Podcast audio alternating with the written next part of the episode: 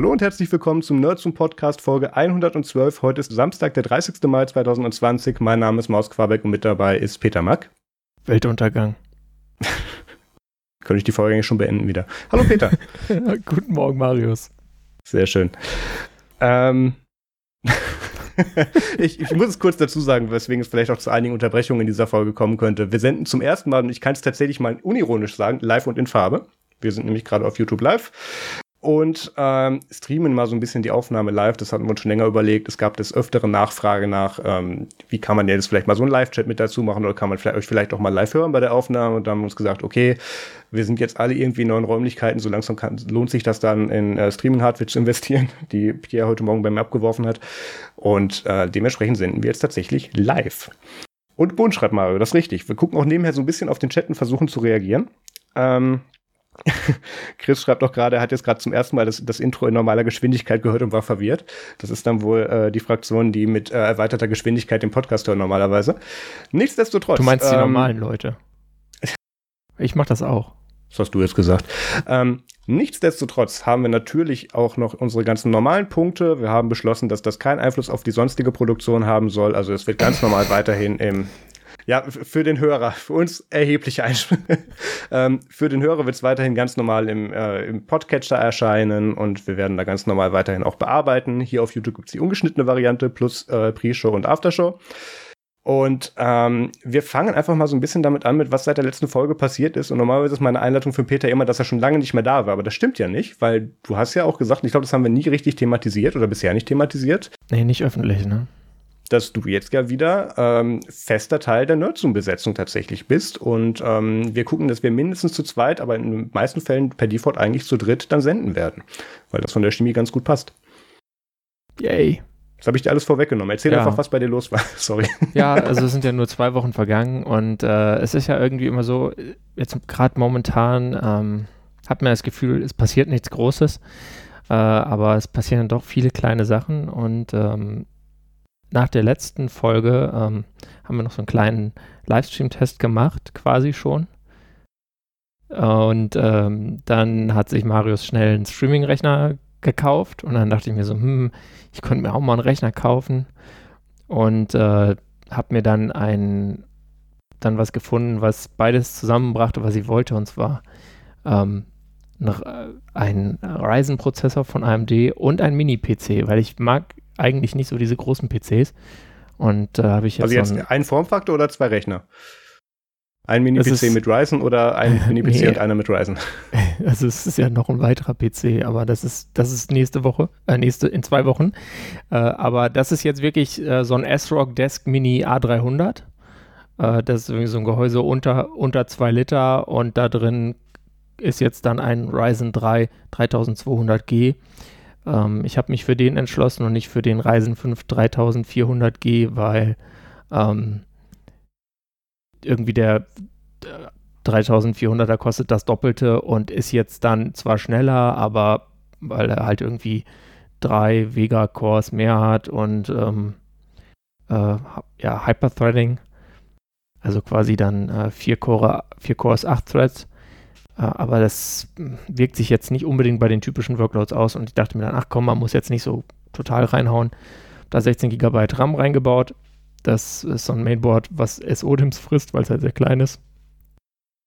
Leider heißt das für mich, dass vermutlich, äh, außer ich gehe jetzt doch noch auf den 3400er, keine CPU-Upgrades möglich sind, weil da drin ist äh, ein A320-Chip, glaube ich, oder mhm.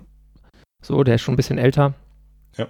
Und man muss wissen, diese Reisen 3000er G-Serie, das sind quasi eigentlich, ja, das sind keine, also wie die, wie die ohne G, sind keine Zen 2 Cores, sondern äh, Zen Plus. Also das ist nicht 7 Nanometer, sondern das sind 12 Nanometer und so weiter. Aber naja, also es läuft ganz okay. Man kann auch unter Linux damit über Proton äh, GTA 5 spielen, was eine der Sachen ist, die ich machen wollte.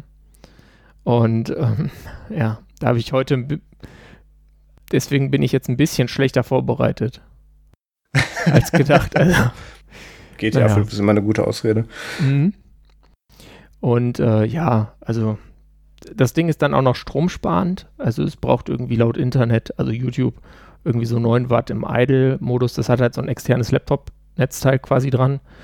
Und äh, ja gut, da ist halt ein 65 Watt Prozessor drin und sonst eigentlich ja nicht wirklich schlimm viel.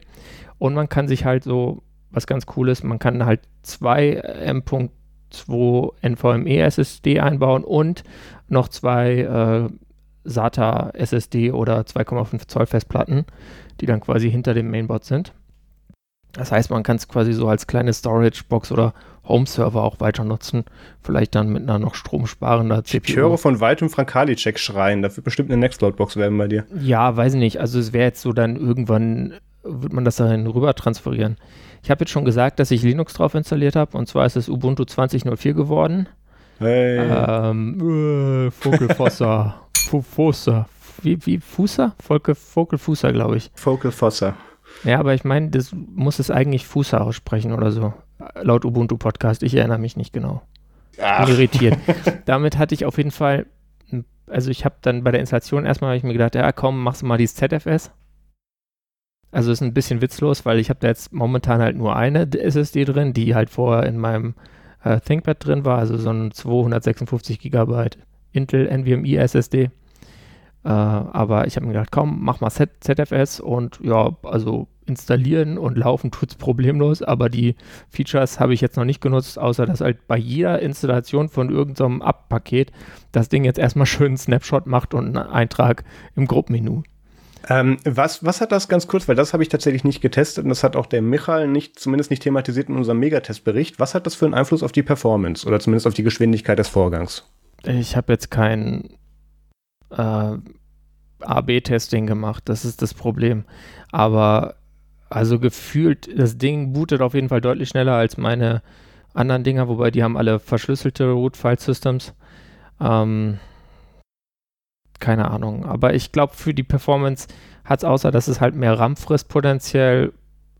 Also ich merke nichts Negatives. Es wird natürlich irgendwie ein paar Prozent dir wegnehmen wahrscheinlich, weil es einfach ein krasses Biest ist, die ZFS, aber ich weiß nicht, seitdem ich das erste Mal, was weiß ich, war das 2010, 2009 oder so, von ZFS gehört habe, als so gerüchtet wurde, oh, das kommt vielleicht in macOS rein, äh, wollte ich das eigentlich haben. Und jetzt habe ich das mal und jetzt schaue ich mal, was man damit so machen kann, aber da bin ich halt noch nicht sehr weit.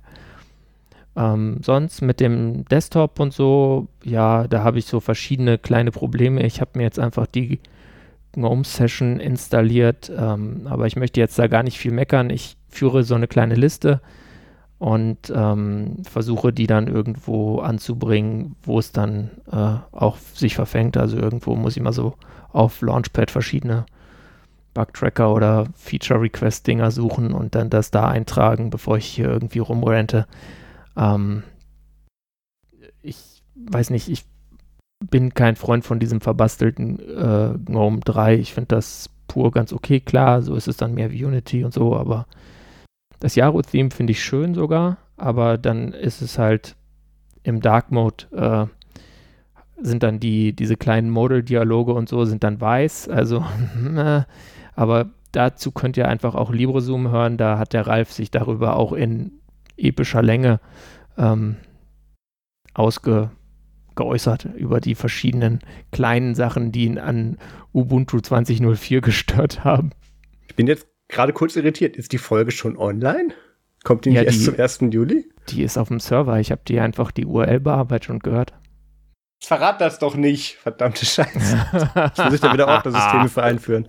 Ja, gut, okay. Ähm, ja, in der Tat, in der äh, nächsten LibreSum-Folge wird sich darüber ausführlich geäußert äh, zu Ubuntu 20.04. Ich empfehle trotzdem bis dahin unseren Megatestbericht von Ubuntu 20.04 auf äh, nerdzoom.de von Michael Kotek. Genau, ähm, der ist auch ganz gut. Der geht durch alle Editions durch.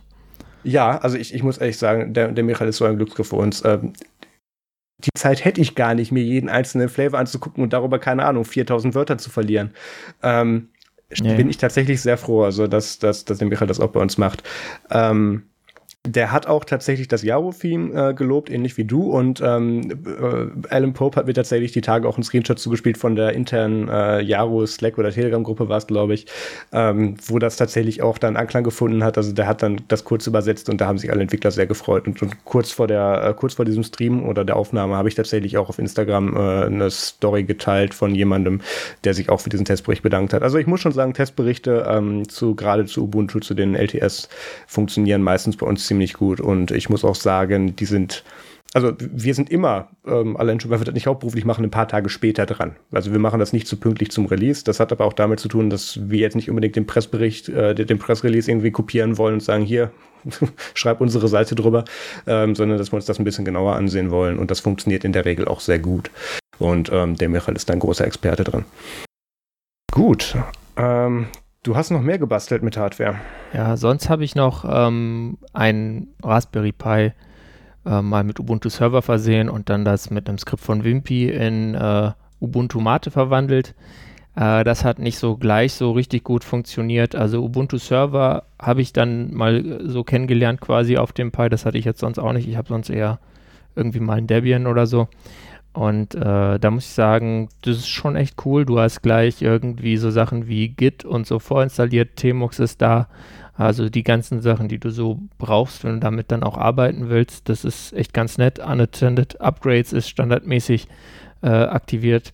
Leider ist das Skript dann auch irgendein Unattended Upgrades ein bisschen reingelaufen und hatte ein gesperrtes Abt. Ich glaube, deswegen hat es beim ersten Mal nicht funktioniert. Kann ich, kann ich da kurz einhaken? Ja. Ähm, erste Frage, wann hast du das gemacht? Wie viele Tage oder Wochen ist das her, dass du das Skript verwendet hast? Ich habe das, der erste jetzt, Punkt. Äh, letzte Woche gemacht.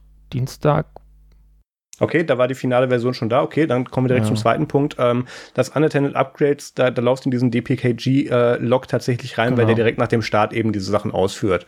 Das ist was, das habe ich auch jahrelang nicht verstanden, habe gedacht, ah scheiße, ab schon wieder kaputt, Reboot. Damit ich wieder installieren und updaten kann. Bis ich irgendwann mal auf Ask Ubuntu ja. gefunden habe. Das ist völlig normal, dass das gemacht wird. Ähm, du musst dem Ding nur Zeit geben. Dass man das nicht in eine Meldung verwandeln kann, die dir dann im Terminal angezeigt wird, ist wiederum ein anderes Thema, aber ähm, ja. Äh, ja.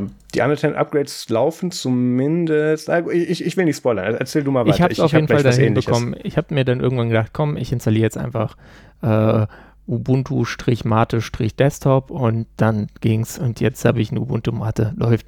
Also, äh, ja, wurscht. Alles gut. Also, da, da haut mich Wimpy wieder, wenn ich das jetzt nicht richtig stelle. Ähm, es ist ja wichtig, dass du dieses Carrot, also diesen Uptick danach machst bei diesem Desktop, damit auch die Meta-Pakete mit installiert. Das ist ja so eine Eigenheit von Apt, sonst installiert er dir einfach nur das Standard-Package für Ubuntu Mate Desktop. Und da ist nur mal nicht alle Abhängigkeiten drin. Wenn du den Rest im Unterbau vom Server schneidest, kommst du einigermaßen damit durch und hast am Ende eine halbfertige Mate-Oberfläche. Aber wichtig ist, dass du eigentlich diesen Uptick mitmachst, damit der ganze Rest mitkommt. Aber mhm. damit man sich darüber jetzt nicht auch noch weitere Jahre Gedanken machen muss, hat ja Kollege Wimpress endlich dieses Desktopify-Skript geschrieben. Ähm, ich glaube, da kann sogar ich schon direkt übernehmen, oder? Du warst durch. Genau.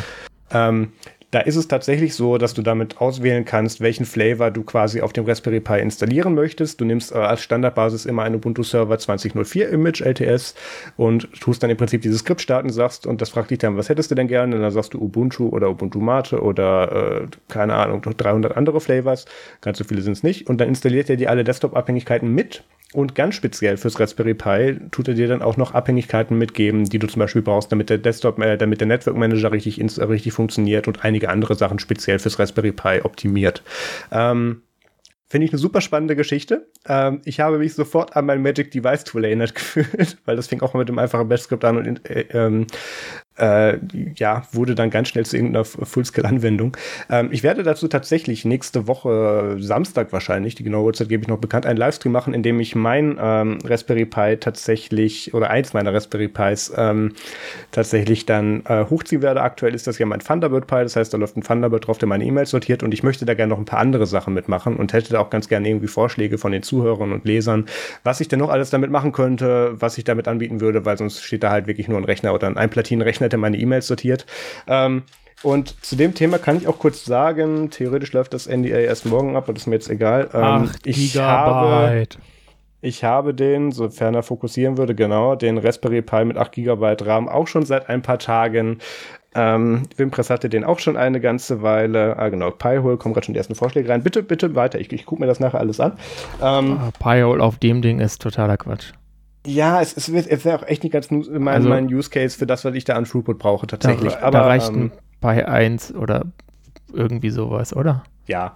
Oder halt ähm, der mit ne, 1 GB RAM. Also du brauchst auf jeden Fall nicht den mit 8 GB RAM für Pi-Hole, wirklich nicht. Ja, aber ich brauche den für Thunderbird. ja. Thunderbird ist, ist echt, ähm, sagen wir es mal so, dafür, dass der Browser nicht den Chrome-Ruf hat, dass er RAM frisst, äh, hat der E-Mail-Client. Das muss man einfach so sagen. Ähm, ich ich habe auch tatsächlich äh, das Komplettpaket gekriegt, auch irgendwie noch ein, noch ein äh, Raspberry Pi T-Shirt und so weiter. Also es, das, das wird ein interessanter Livestream.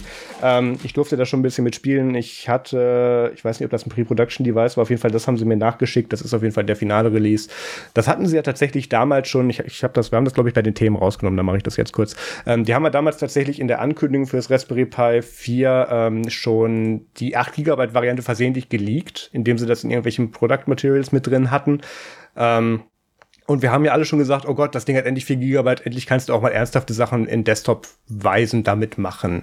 Und ähm, dass es jetzt auf 8 GB geupgradet haben, finde ich eine sehr interessante Entwicklung, weil man muss sich immer noch ähm, vor Augen halten und also noch mal in Erinnerung rufen, dass Raspberry Pis ja eher für den Educational-Sektor waren, ähm, ähnlich wie die BBC Microboards früher. Ähm, da gibt es, glaube ich, sogar Parallelen vom Entwicklerteam, nicht mehr auf dem aktuellen Stand. Ähm, und da äh, ging es nie wirklich darum, dass du großartig RAM-intensive Anwendungen brauchst. Und du hast irgendwelche Single-Applications, die was Bestimmtes machen, wo danach ein LED leuchtet. Und irgendwann haben Leute gesagt, ha, das Ding kann aber noch mehr. Und jetzt aber möchte ich da reingrätschen. Ja, genau. Wenn die jetzt dann die Schüler in der Schule auf ihrem Raspberry Pi irgendwie äh, ein Micro KR8S Cluster hochziehen wollen oder so mit 15 virtuellen Maschinen, dann brauchen die einfach RAM. Ich hätte gesagt, jetzt können die Chrome und Slack, aber okay. Ja, ähm. stimmt. Oder Microsoft Teams oder Nee, also es ist auf jeden äh, Fall, ich finde es total interessant. Gibt's Teams für, ah ja, stimmt, klar, natürlich. Äh, aber, aber ich glaube, hm. weiß nicht, ob es das für, für ARM gibt, das ist dann wieder das Problem. Aber du kannst es im Browser auf jeden Fall nutzen. Mhm. Absolut.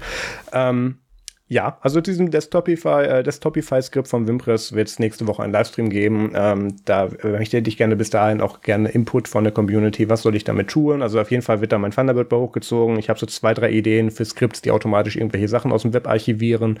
Ähm, also da wird schon was damit gemacht, aber ich hätte ganz gerne noch weitere Vorschläge, weil sonst sitzen wir da eine halbe Stunde ja. und gucken dem Ding mal Thunderbird installieren zu. Das aber wollen wir auch nicht. Sonst, also ich meine, das Ding, das können wir vielleicht noch erwähnen, das kostet dann so irgendwie in Deutschland wird es um die 80 Euro sein, sage ich mal. Also 75 Dollar. Das, ja. Also, manche, manche Shops ja. verkaufen schon für irgendwie 78 mittlerweile. Ja, aber ja, da ist dann schnell vergriffen momentan. Und teilweise kommt noch Versandkosten drauf. Also sagen wir einfach mal 80 Euro. Äh, und ähm, der kleinste Pi, der dann jetzt, also Pi 4 mit 2 GB RAM ja mittlerweile, der wird dann also ungefähr bei etwas weniger als der Hälfte sein, sagen wir so 37. Und ähm, da muss man dann wirklich schauen, finde ich, was für einen Anwendungszweck man hat. Äh, wenn man jetzt natürlich sagt, ich nehme das Ding als Desktop-Ersatz, dann sollte man auf jeden Fall den mit den 8 GB äh, nehmen und sich dann am besten auch noch äh, eine USB-SSD irgendwie dran schließen oder Festplatte, ähm, damit man dann auch ordentlich IO-Performance hat. Ist zwar nur USB 3, aber macht dann einfach mehr Spaß und man hat nicht diesen diese Verschleißproblematik, oh, ich habe ein bisschen viel geschrieben, jetzt ist kaputt, wie mit einer SD-Karte. das, das ist ein sehr, sehr wichtiger Punkt, da wäre ich auch noch in meinem Livestream noch eingegangen. Ähm, es ist wichtig, dass ihr ähm, ja nicht auf den, und ich weiß, das, das wird auch der, der gerade zuhört, der mir gerade geschrieben hat, das, da gehe ich gleich drauf ein, nicht gerne hören, aber ähm, das ist halt echt nicht so geil mit den SD-Cards. Gerade was dein I.O. durchgeht, egal ob du da jetzt nur maximal lesen mitmachst, das interessiert die SD-Card wenig. Die Dinger verrauchen in Raspberry Pis recht schnell. Gib dem Ding im Ruhezustand zwei Jahre, dann kannst du das Ding aufgrund fehlerhafter Sektoren wegschmeißen, ist meine Erfahrung. Und ich habe jetzt auch schon ein paar Geräte durch. Ähm, wenn du jetzt noch was Aktives damit machst, keine Ahnung, das Ding betreibt einen Webserver, Pi-hole, verarbeitet irgendwelche anderen IO-intensiven Sachen oder tut zumindest Log schreiben, ähm, dann ist die Laufzeit wesentlich kürzer. Aber das Tolle ist beim ja. Raspberry Pi 4, dass du mittlerweile halt auch über USB booten kannst. Es gibt da auch schon mittlerweile Cases und Heads, wo du einfach dann äh, ähm, von der M.2 SSD bis zu einer normalen 2,5 Zoll SSD, nee, was ist das, 2,4, 2,5? 2,5. 2,5 Zoll, ähm, SSD einfach drunter schneiden kannst und von der bootest. Und die ja. hat eine wesentlich längere Laufzeit. Ähm, die ist auch ein bisschen entfernt, die hat nicht so viel mit der Wärmeentwicklung ja. zu tun. Und Wärmeentwicklung ist das Stichwort, weil ähm, der, also, ich weiß nicht, ob ich das schon sagen darf, ganz gut, Peter. Ähm, derjenige oder die, von denen ich den äh, Raspberry Pi gekriegt habe im Vorfeld, haben mir gerade geschrieben, ah, Tatsache, dass die auch noch ein Case mitgeschickt haben, Tatsache. Ähm, das ah, hat aber nicht so, der Standard Pi Case. Das ist nicht das Standard Pi Case. Zum und Glück. das hat keine aktive Kühlung. Damit werde ich das für mein Projekt leider nicht verwenden, weil ich habe eins, das hat einen Lüfter mit drin. Ähm, du, und, ich, ich habe so ähm, eins, das ist komplett aus Alu, das reicht. Das geht. Sicher? Wenn das ein bisschen Wärme abführt, geht das. Okay. Hm. Ja, also ich, ich, bin da so ein bisschen Schisser, weil das, das, Ding muss ich bei mir nicht grillen. Also, hm. aber ich, Egal, ich weiß wir nicht, können ja tatsächlich. Dachgeschosswohnung im Sommer und so, mach mal mit Kühler. Ja, vielleicht machen wir im Livestream auch noch so ein bisschen Performance-Benchmarks äh, äh, mit und ohne Kühlung, obwohl da muss ich das Ding umbauen. Wir gucken mal. Ja, also, das Raspberry Pi 4 mit 8 GB RAM ist jetzt offiziell draußen. Ähm, wir dürfen auch endlich drüber reden. Wimpus hat dazu einen tollen cool Livestream ist, gemacht. Sorry, hm? aber RAM-Disk. Du kannst dann Sachen in eine RAM-Disk packen. Du brauchst kein Z-RAM mehr. Mhm.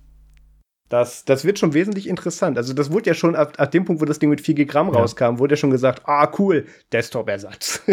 Jetzt bei 8 GB können wir uns tatsächlich ernsthaft mal darüber unter, unterhalten. Ich warte hier auf, auf das, auf das äh, Top mit einer dedizierten GPU. Ja. Ähm, obwohl, das gibt's, na gut, ist eine APU. Ähm, egal. Also, ähm, da gibt's Kannst du auch als GPU ja. verwenden, ist halt dann nicht performant, aber technisch gesehen ist es eine GPU. Ähm, da bin ich sehr gespannt drauf. Also bitte Vorschläge, was ich mit meinem äh, Raspberry Pi 4, 8 GB ähm, tun soll und ähm, da werde ich dann auch drauf eingehen in dem Livestream nächste Woche. Gut, dann sind wir beim Feedback. Ähm, das erste lese ich vor, genau. Äh, Jan hat auf Twitter geschrieben, Edmaus Quabeck, auf Reddit gibt es eine ziemlich gute Erklärung bezüglich Docs, Slash Hubs und Videosignalgrenzen. Ähm, und hat da einen Reddit-Thread verlinkt, der tatsächlich extrem ausführlich ist, ähm, wo tatsächlich aufgelöst wird, welcher Standard jetzt was kann mit Laden und wie viel gleichzeitigen Bildanschlüssen zu welcher FPS und zu welcher Auflösung. Ähm, extrem ausführlich. Ähm, war in der, war tatsächlich, glaube ich, äh, Auslöser unserer letzten Diskussion, weil ich ja diesen Elgato Mini Hub hatte, mit dem ich nicht zufrieden bin. Äh, Grüße auch, ich glaube mittlerweile sogar im Chat an den äh, Matthias, der mir sein, äh, sein Elgato Standard Dock geschickt hat zum Ausprobieren. Das werde ich mir tatsächlich demnächst bestellen oder sogar die Ultra-Variante davon, weil was ich brauchte, war zwei Bildschirmausgänge, genug USB-A, genug USB-C, zwei, äh, wie gesagt, zwei Bildschirmausgänge und gleichzeitig laden und nicht dabei ständig buggy sein und abstürzen und Bildschirme aus- und einschalten müssen, damit es funktioniert. Also ganz komische Ansprüche an so Geräte. Funktionieren soll es auch noch? Was ist denn das? Du hast auch nur einen Bildschirm, mit wem rede ich? Ähm, ja. Ja, mein, mein anderer Bildschirm ist halt woanders momentan. Ja, ja. Ähm, also dementsprechend, ich, ich bin tatsächlich sehr happy. Jetzt gerade auch, wo es um diese Streaming-Sache hier geht. Ähm, wir reden in der Aftershow über das Setup, was wir hier am Start haben, damit das Ganze hier einigermaßen funktioniert und das ist noch nicht final da bin ich sehr froh, dass ich jetzt nur ein Kabel an diesen Laptop anführen muss. Also ähm, da, dazu später mehr. Ähm, genau, möchtest du vorlesen, was der Markus kommentiert hat? Gerne. Markus Winzer kommentierte auf nerdsum.de. Hallo Leute, vielen Dank für die tolle Sendung. Vor allem die beiläufige Empfehlung des Keepers Clients für iOS von Peter hat mir einen Abend gerettet. Ich fand die App im Vergleich zu meiner bisherigen so gut, dass ich gleich auch dem Entwickler die Pro-Version abgekauft habe. Schon seit vielen Jahren verwende ich KeyPass XT auf dem Desktop und synchronisiere über meine Nextcloud. Im Betrieb habe ich zwar kürzlich die KeyPass getestet, aber für die Bedürfnisse hat aber die Bedürfnisse des Unternehmens nicht wirklich erfüllen können. Dafür werde ich demnächst der Empfehlung von Dirk und Pierre folgen und Bitwarden ausprobieren. Jedem, der sich zu 100% auf das Apple-Ökosystem einlässt, kann ich natürlich auch empf nur empfehlen, die integrierten Bordmittel für Passwortverwaltung zu nutzen. Aber das trifft bei mir halt einfach nicht zu. Auch der Teil zu Matrix war für mich sehr spannend. Ich hoffe, dass wir in Zukunft noch oft davon hören werden und dass auch dem Client noch ein paar UX-Verbesserungen zukommen werden, in Klammern Dark Mode. ich finde es ja. echt witzig, wie diese Open-Source-Szene mittlerweile auch auf dem Trend ankommt. Hey, es muss jetzt auch im Dunkeln gut aussehen. Ja, wobei, also, also Riot hat ja Dark Mode. Das kann also, ich nicht beurteilen. Hat's jedenfalls das? in meinem, also in meinem Webbrowser hat es das. Aber das habe ich nicht so ganz verstanden. Aber sonst, äh, wenn jetzt jemand sich fragt, wie dieser Keepers-Client äh, heißt, ähm, das war Strongbox. Ist auch ziemlich teuer sogar in der Pro-Version, aber ist halt wirklich gut integriert. Schmeißt du mir das noch in die Show Notes? Ja. Dann verlinke ich das nachher. Gut, äh, was haben wir noch an viel? Ah, ich sehe gerade. Ähm, ah, ich kann nur vermuten, dass das zur, äh, zu meinem WLAN-Thema von der letzten Folge war, wo ich ja gefragt habe, wie ich mein WLAN nennen kann. Ähm, Roman hat auch noch auf nerdsum.de kommentiert, Obi-Vlan Kenobi. Ähm, wenn ich jemals mein Land Solo hier ablösen werde, ist das wahrscheinlich der nächste Kandidat hier. oh Mann. Ähm, so, dann würde ich sagen, kommen wir zum ersten Thema. Und laut Doc bin das ich sogar. Genau, Automatic, die Firma hinter WordPress größtenteils, beziehungsweise das Entwicklerteam davon, hat auf einmal 5 Millionen US-Dollar in das Unternehmen NuVector investiert, beziehungsweise in das Startup, ähm, was aus, quasi aus dem Entwicklerteam von Matrix besteht. Über Matrix haben wir in den letzten Wochen schon ein paar Mal gesprochen. Und ähm, es ist, es ist sehr interessant zu sehen, was Automatic jetzt in den letzten Jahren gedenkt, mit ihrem Geld tun zu müssen, weil das letzte, was sie gemacht haben, ist, sie haben größtenteils Tumblr gekauft und ja. haben erstmal Pornos abgeschafft, was das letzte war, was diese Plattform noch am Leben gehalten hat, aber gar. Ähm, und äh, jetzt haben sie sich auch noch Matrix in Anführungszeichen eben eingekauft, also nicht eingekauft, aber eben ähm, Entwicklerressourcen gesichert, wie man, wie es glaube ich so schön genannt wurde im Blogpost. Ähm, und ich habe tatsächlich den Post dreimal gelesen und es wurde auch darauf verwiesen, dass man jetzt ja eventuell Tumblr irgendwas mit dezentral machen könnte. Und ich verstehe tatsächlich mhm. nicht ganz, wie das gemeint ist und was du Tumblr damit machen in der willst. Blockchain. Ja, genau. Noch mehr verteilte Pornos. Ja, genau. Pornos. Die kann man auch nie wieder ähm, löschen. Das ist richtig gut. Das könnte in der EU schwierig werden.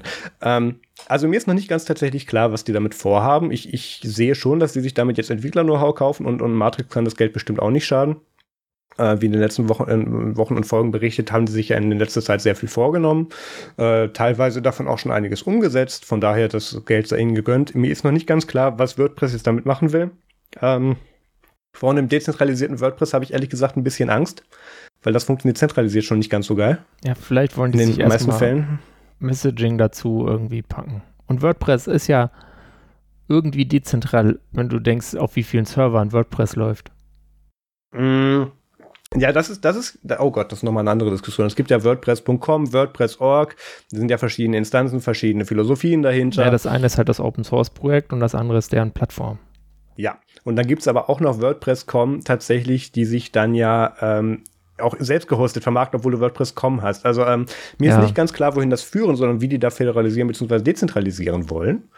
Ähm, gut, der, der einfachste Ansatz wäre wahrscheinlich das Kommentarsystem. Ähm, wir haben, das ist ein Problem, das hat WordPress seit vielen Jahren tatsächlich schon. Ähm, das hatten wir, keine Ahnung, 2013, 14, 15 mit Ubuntu Fun bereits, ähm, dass das Standard WordPress Kommentar-Plugin halt ziemlich scheiße war. Da, da, war dann halt Text, aber nicht wirklich Integration drumherum.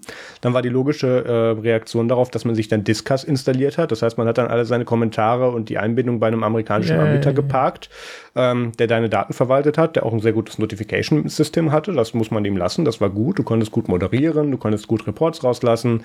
Äh, es war ein bisschen Statistik und äh, Cookie-Backlinking dabei, das darf man heute nicht mehr sagen. Ich glaube, deswegen gibt es in der EU auch gar nicht mehr richtig. DSGVO. Auf dem aktuellen Stand. Ja, ja. Ähm, dafür würde es sich tatsächlich anbieten, aber ähm, Denk, denken wir das kurz zu Ende. Wird dann nur ein Kommentar angezeigt, wenn das Endgerät, von dem das geschrieben wurde, gerade online ist? Oder wie darf ich mir das dann vorstellen? Ähm, da habe ich ein bisschen Angst vor aus pragmatischer Sicht. Ich glaube, so wird es nicht.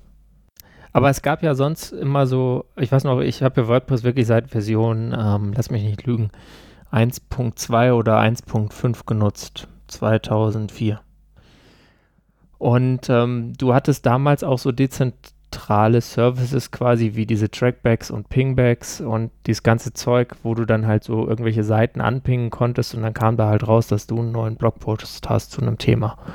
Oder mit den Trackbacks konntest du dich halt die, auf einen die anderen Pingbacks damals, ja, die gibt's heute auch noch. konntest du dich auf einen anderen Blog beziehen und äh, quasi dann den verlinken und dann wurde dahin der Trackback gesendet und dann stand dort quasi wie so ein Kommentar, hier der und der Idiot hat dazu auch was geschrieben. Ähm, Kurzer Einwurf, Mario Hommel hat gerade im Chat geschrieben, es fehlt bei allen Kommentarsystemen eine Funktion, um Kommentare aus verschiedenen Quellen, in Klammern Social Media und so weiter anzuzeigen. Dem möchte ich halbwegs widersprechen. Ähm, ich weiß, dass tatsächlich auf cryogenics.org, dem Blog von Stuart Language, oder cryogenics.org slash blog, dem Blog von Stuart Language, ein in Anführungszeichen dezentralisiert ist, ist, ist eigentlich nicht wahr, wenn man sich es genau anschaut, dezentralisiertes Kommentarsystem eingesetzt wird, weil er hat keine Kommentare an sich, sondern wenn du bei ihm unter seinem Post eine Bemerkung hinterlassen möchtest, musst du den Link oder einen bestimmten oder den Link zum eigentlichen Blogpost, nicht sicher. Peter recherchiert das wahrscheinlich gerade. Nee, ähm, recherchiere was. Nicht. Ja, dann erzähle ich weiter. Äh, musst du quasi diesen Link tweeten und dahinter oder davor dann eben deine Bemerkung hinterlassen und dann wird das aggregiert. Das heißt, es wird dann alles zu diesem Link auf Twitter gescraped, möglicherweise auch noch andere Fremdquellen möglich und das wird darunter dann angezeigt. Das finde ich ein sehr interessantes Konzept, hat aber im Prinzip den gleichen Nutzen, den wir damals mit Discuss hatten. Wir haben im Prinzip unsere Kommentare beim amerikanischen Unternehmen abgel abgeladen. Ähm, wo ich jetzt nicht tendenziell gegen bin, solange das optisch einigermaßen und funktional optisch einigermaßen aufgearbeitet ist und dann funktioniert. Allerdings ähm, erfüllt es jetzt immer noch nicht den Anspruch, dass das das System selber können muss. Und ähm, Dementsprechend war es ein bisschen schwierig. Äh, Mario fragt gerade aber nicht, wenn jemand etwas unter dem Post bei Facebook schreibt oder. Ähm, das ist, glaube ich, nicht in dem Plugin drin, was Stuart nutzt, aber da war mir auch aus frühen WordPress-Zeiten ein Plugin bekannt, was das tatsächlich auslesen konnte. Keine Ahnung, ob es die API noch gibt, ob das noch funktioniert. Ähm, aber die Kernaussage von Mario stimmt schon, es gibt da kein wirkliches System, was das komplett allumfassend irgendwie dann anbieten kann. Ähm, mir ist auch nicht ganz klar, wie Matrix damit zukommen soll, weil das Erste, was Matrix machen wird, ist, sie werden ihren eigenen Service damit bewerben, weil warum nicht? Ja, gut. Das, das löst ich, dieses Problem auch nicht. Ich weiß auch gar nicht, ob die das schon wissen, was sie da machen wollen. Also die werden irgendwie so ein paar Ideen haben und dann die fragen sich jetzt, wohin jetzt mit dem mal, Geld. Probieren die jetzt mal rum und dann wird das entweder was Gutes oder ein Rohrkrepierer. Aber ähm, ich meine, wenn sich da ein föderierter äh, Messaging-Service, den jeder sich selbst hosten kann, äh, und ähm, das äh, populärste Content-Management-System der Welt zusammentun, ist es schon mal erstmal äh, auch für Matrix eine coole Sache und äh, selbst wenn es schlecht wird, äh, man lernt ja dann draus und also ich bin da total positiv. Klar, irgendwas Gutes werden sie mit der Kohle ganz bestimmt machen, da gehe ich von aus. Und wenn es nur das ist, ihr eigenes Kernprodukt zu verbessern und da unten dann irgendwie bei Sponsoren Banner von, von äh, NuVector daneben stehen zu haben. Wir lassen jetzt mal den ganzen Bildkram aus, über welche Linux Package Managers und Verbesserungen für WSL 2 und so weiter es jetzt gibt. Ähm, aber Microsoft hat sich gedacht, ey, Office, das Thema haben wir noch nicht genug ausgepresst. Wir machen da jetzt noch mal was Neues. Genau, das kündigte sich eigentlich schon, äh, ich glaube, im letzten November ein bisschen an, dass sie da was machen. Und zwar machen sie äh, quasi Fluid. Und das sind, ihr kennt ja diese äh, Office-Apps, die so diese riesen monolithischen Dinger sind. Ähm, ja, Word, Excel und sie reden so ein bisschen miteinander. Und da gab es auch mal so einen Ansatz, ich glaube OLE hieß der, aber damals mit wenig RAM und ähm, lahmen Festplatten war das natürlich dann eher so eine, oh Gott, wir warten und zeigen die Sanduhr an Sache. Und jetzt haben sie quasi mit äh, Webtechnologie was gebaut, womit du auf jeden Fall super äh, einerseits kollaborativ arbeiten kannst und zum anderen kannst du halt auch dann diese kleinen Dinger, ähm, also kleine Dokumentteile, zum Beispiel in dein Microsoft Teams Chat reinpasten und ähm, dann da äh, kannst du sagen, hier äh, tragt mal alle eure Anwesenheiten ein oder so und dann tragen das die Leute einfach in die Zahlen ein oder ähm, was auch immer. Also man kann dann quasi verteilt arbeiten in allen möglichen Applikationen und ähm, das ist was, das hat auch damals mal Google Wave ein bisschen versprochen äh, und äh, ganz früher, also ungefähr zur gleichen Zeit wie äh, Microsoft OLE, also Object Linking and Embedding, hatte auch Apple so ein Projekt, bevor Steve Jobs wieder kam, das hieß Open Doc. Open Docs, ja. Da, da gibt es auch so schöne Videos von so Keynotes, wo äh, dann jede Menge wütende Developers Steve fragen, äh, warum denn jetzt OpenDoc eingestellt wird und so. Also da habe ich mal irgendwie vor Jahren was gesehen, dann habe ich auch recherchiert, was es ist. Es war auch eine coole Idee, aber ähm, ja, also es hätte wahrscheinlich nicht funktioniert, wenn sie es gemacht hätten, weil einfach auch die Incentives von den Application Developern jetzt nicht unbedingt so da war, warum die denn jetzt ihren Krempel da in so ein Metadatenformat verlagern, wo dann alles in kleinen Containern drin ist. Ähm, Fluid ist aber dann so, dass es quasi äh, mehr oder weniger überall integriert werden kann. Das äh, Framework wollen sie open sourcen. Ähm, in Microsoft Teams wird es dieses Jahr noch ausgerollt. Ähm, da freue ich mich schon drauf, äh, weil ähm, ich weiß nicht, ihr kennt das vielleicht, dieses ich komme jetzt so aus einer Welt, ähm, in dem man so Sachen macht wie eine Excel-Tabelle per E-Mail verschicken, dann tragen 15 Leute eine Zeile ein weil Datenschutz. Und äh, dann muss irgendeine arme Person diese 15 Excel-Dateien öffnen und zusammen kopieren. Versionskontrolle spielen, genau. Ja, also was, also es ist fehleranfällig, es ist umständlich und Alter, so eine Scheiße. Warum? Ja. ich, ich möchte ja ganz kurz auch an, anmerken, dass ich es eine Unsitte finde, auch heutzutage noch. Ähm, Ich wollte gerade sagen, da möchte ich uns nicht ausnehmen. Nö, wir sind es nicht, nur zum Media nicht. Ähm, dass es immer noch Unternehmen gibt, die tatsächlich ähm, auf im Prinzip drei Excel-Tabellen ihren gesamten Produktablauf irgendwie abbilden, beziehungsweise oder ihre, ihre gesamten Finanzen und, und, Stückzahlen oder was auch immer sie tun, wenn es produzierender Betrieb ist zum Beispiel. Ja, das ist, ist einfach dann so historisch gewachsen. Da gibt es halt den Gerhard und der kann gut VB-Skript und äh, also oder Visual Basic und der hat das dann zusammengebaut und es funktioniert ja. Warum soll man sich da um eine andere Lösung kümmern? Und äh, ich denke, dieses Fluid sieht auf jeden Fall sehr gut aus. Ich bin gespannt, wo es überall reinkommt. Ich bin gespannt, wie, wie Open Source das dann ist. Ähm, also, ja, also wo wird das überall integriert? Wird das jetzt auch in äh, Die Hard Open Source Projekten integriert? Ich denke jetzt so Plattformen wie Slack oder so werden es wahrscheinlich einfach machen, äh, damit die Leute jetzt nicht zu Teams wechseln, weil das damit dann geht und bei ihnen nicht. Und wenn, wenn das An Angebot besteht, das zu machen, warum denn nicht? Äh, aber äh, also ich, ich freue mich darauf, dass es äh, überzeugend und ich glaube vom Konzept her kann es auch funktionieren, weil äh, Microsoft einfach der Office-Platzhirsch ist nach wie vor, äh, die eine unglaubliche Installed Base haben ähm, und ähm, das dann auch hinkriegen, dass es vom UI und von der Bedienung ähnlich genug ist, dass es auch jetzt Leute, die nicht so die Computer-Cracks sind und Angst haben, oh, es kommt ein Software-Update, ich muss mich umgewöhnen, der Button ist jetzt woanders. Hilfe äh, Dass die dann äh, sagen, oh, ja, okay, ist ein bisschen anders, aber es funktioniert deutlich besser, ich nutze das jetzt.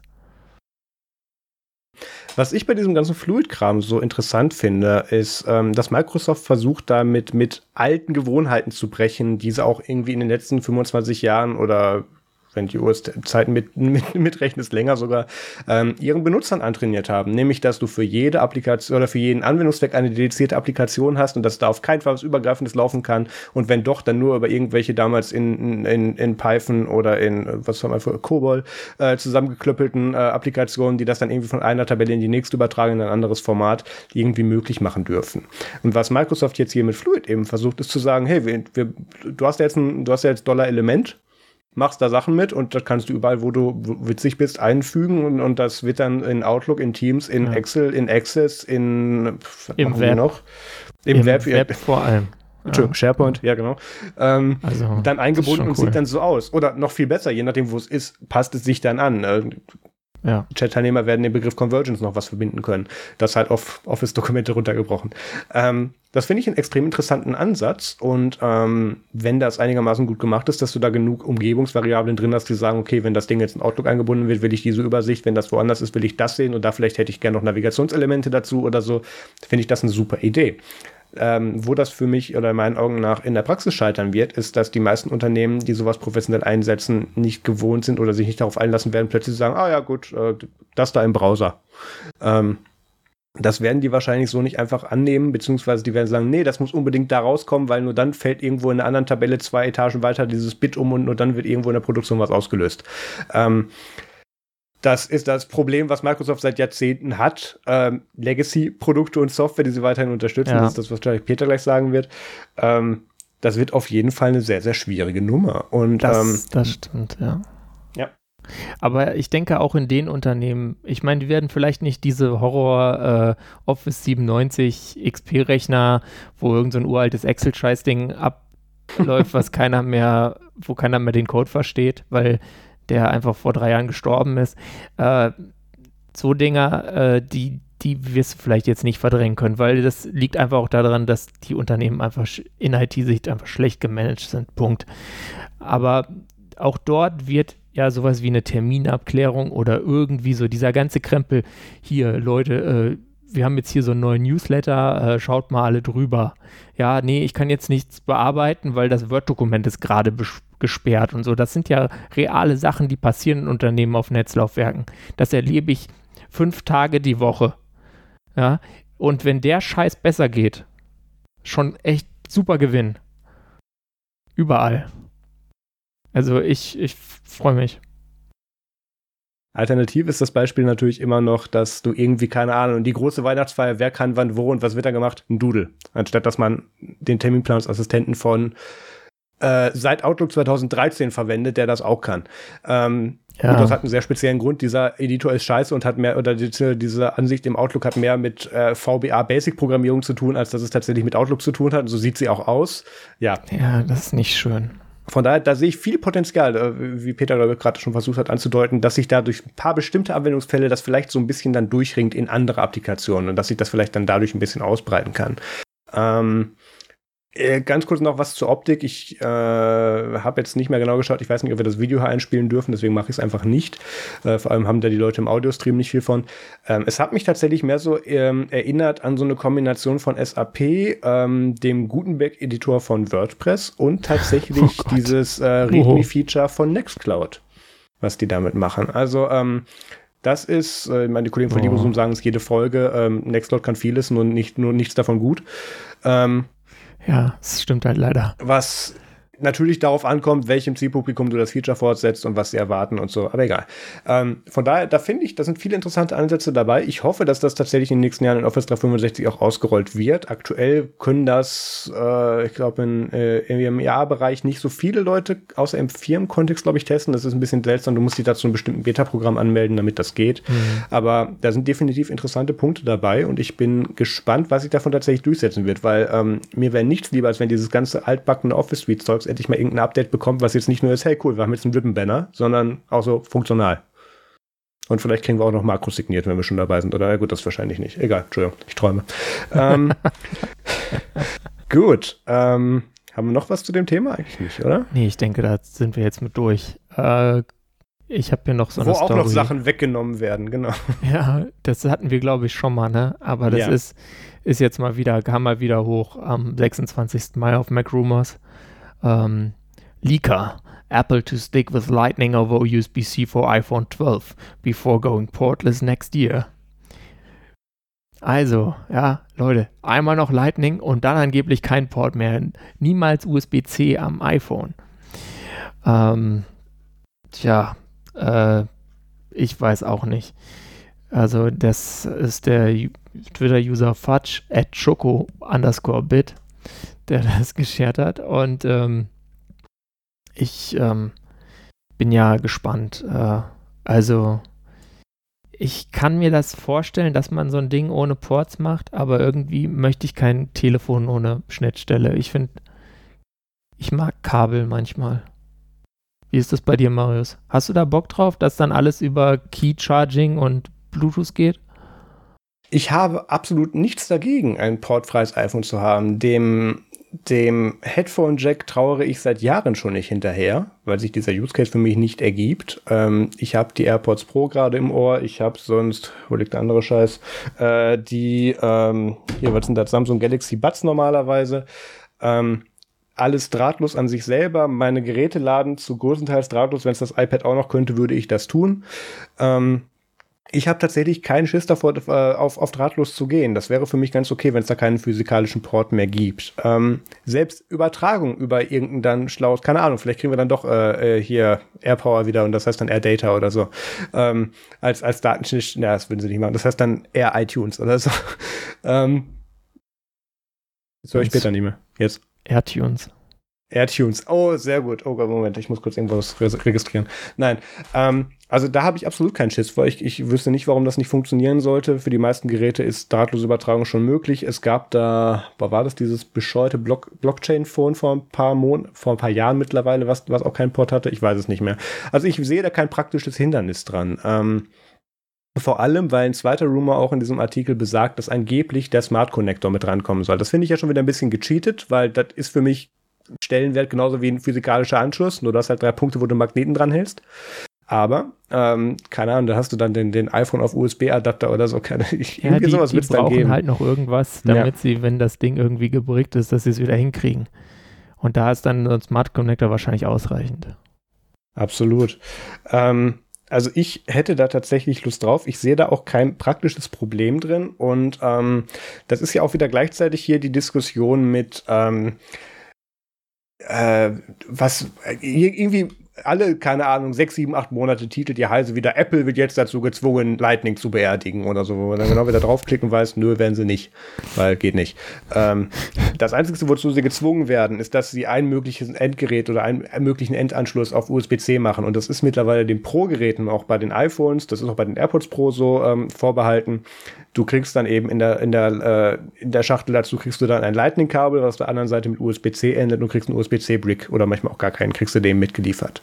Ähm, damit umgehen sie das Ganze. Und ähm, Apple hat da mittlerweile auch eine gut genug Ausrede, nachdem sie sich da lang genug gegen gewehrt haben, weil mittlerweile haben sie da einfach ein Ökosystem, was es jetzt einfach schade wäre, wegzuschmeißen. Und das wäre auch definitiv ein Nachteil für den Consumer. Das Argument kann man machen.